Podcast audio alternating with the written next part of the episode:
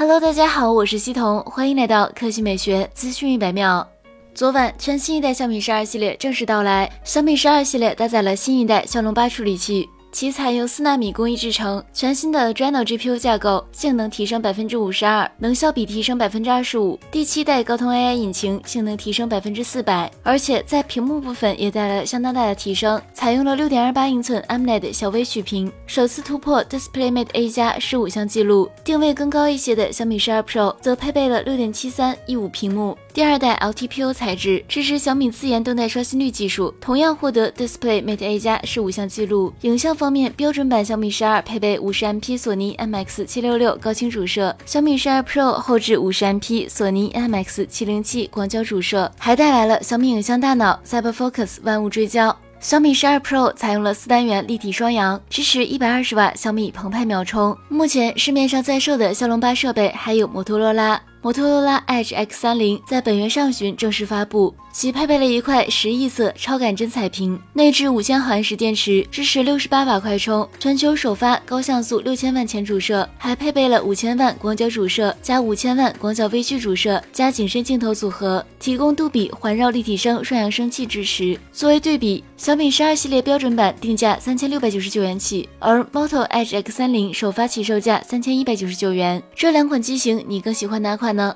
好了，以上就是本期科技美学资讯每秒的全部内容，我们明天再见。